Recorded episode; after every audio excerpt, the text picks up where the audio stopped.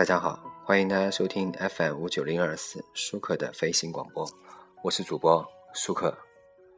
呃，长假结束了，今天是上班第一天，不知道大家感觉如何呀？那么很多人说，一放长假在家宅着呢，感情感觉这个心情就很有变化，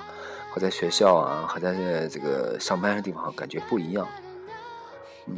那么怎么说呢？那么今天我们这期节目呢，就来说一下长假关于心情的变化。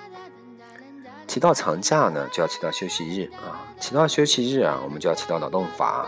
想到劳动法呢，就要想到劳动法的历史。说两句，那我们先生刚开始，我们来说说两句关于长假的文化来源啊。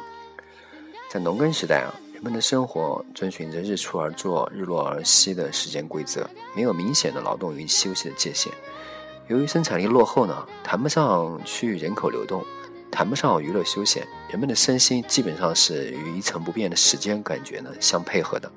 在工业时代啊。有了劳动法令，保障呢人们在繁重的劳动中获得体力调节的权利，休息成了劳动人民最渴望得到的隐形报酬。那么中国的劳动法呢立法历史到现在还不到一百年，经过时代变迁呢和对法令的不断修订，到了一九九九年，国家的推出了黄金周的假期概念啊，促进了人们的生活内容的改变。当时呢鼓励人口流动。鼓励人们消费，可以看作呢是国家对人们辛勤劳动的一种物质与精神的回报。那么说到这里呢，法定节假日啊是对人们生活节律的调节，其实呢也可以视为呢时代文化对人们生活的入侵啊。人呢人体啊是有生理节律的，那么理论认为呢人体受生理节律的这个呃曲线影响啊，那么。因此，可以对这些曲线呢进行预测，并依据这个预测结果啊来安排任务和这个呃计划。那么这些固定的周期性节律呢，被认为可以控制和影响啊各种的生理进程。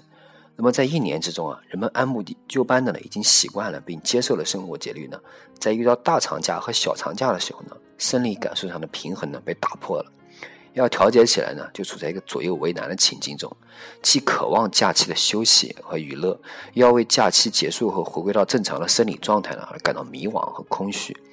人的心理节奏呢被破坏了呢，恢复起来呢必然是很痛苦的。就比如说你为某个任务而熬夜，那么第二天呢大脑昏昏沉沉的，或者呢你对你到国外要倒时差，也对身体的适应呢造成影响。